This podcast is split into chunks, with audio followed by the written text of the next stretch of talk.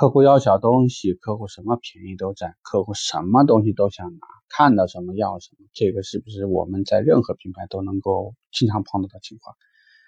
呃，其实呢，客户很可能会在完成了整个成交的时候，依然跟你要小东西，比如说你有没有这个品牌的钥匙扣啊，你有没有这个钥匙包啊，你有没有一些这个方向盘套啊，你有没有香水座啊，你有没有防滑垫啊？你有没有一个非常小的那种小香氛啊？有没有一个小架子，有个小包啊？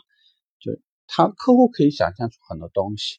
这个非常自然。如果说你买了一套房，你觉得在一套房里面放两千件东西算不算多？你认真算算，绝对不止，真的不止，因为品类种类非常多。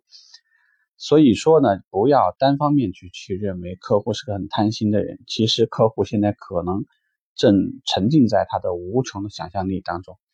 从这台车的拉花到任何的小细节。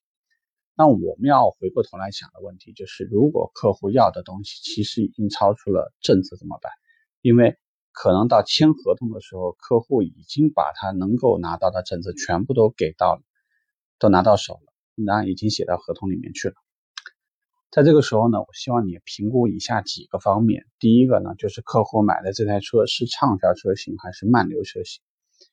如果客户要的这台车真的是一个月你这家店就能卖个几几十台、几百百八两百台的车，我相信呢，政策的透明度已经很高了。所以这个时候，也许真的有的时候，就像我们说的比较夸张的话，一张纸我都不会给你了，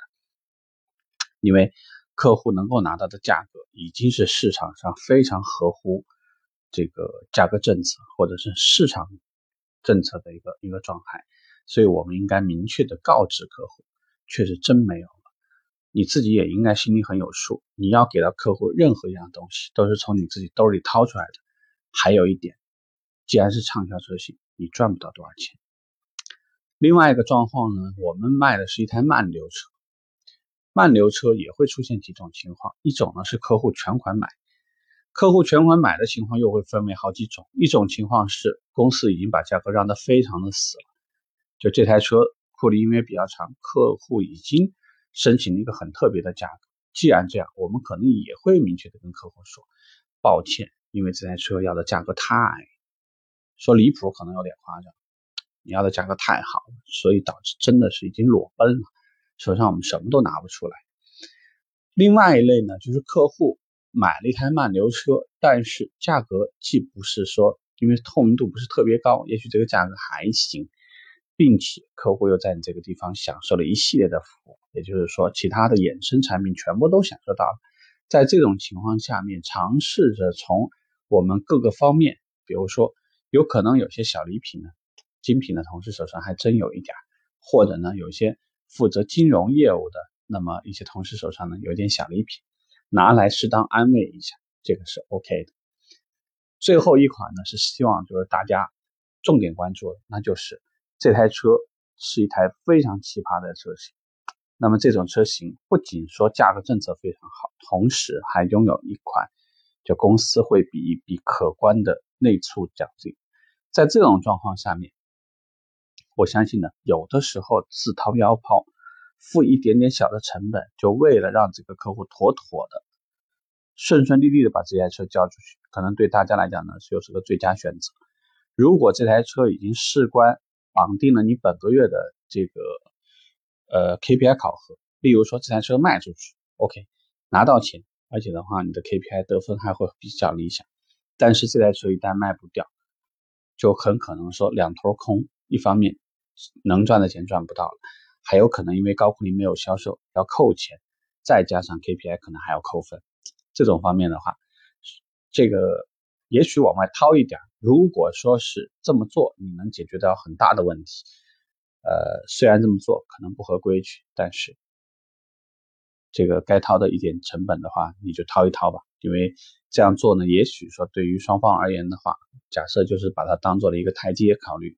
或者是。客户这样心里会舒服一点，但是，一切的话呢，都要很明确的讲，不应该出现在合同当中，不应该出现在装潢单当中，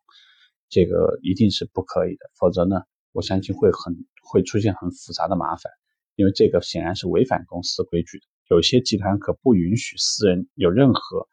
这个合同以外的任何承诺。再加上呢，这个有一个小细节一定要记住了，一定是在客户完成了整台车交付以后，你再来兑现所谓的私人承诺。因为以前我们还碰过这种情况，真的是非常糟糕。那就是当客户定下这台车的时候，由于公司突然取消了内促，比如说提车跨越了，第二个月内促的奖励突然没了，那这样呢？假设说只是个十几块、二十几块的东西呢，我相信销售顾问也就自认倒霉。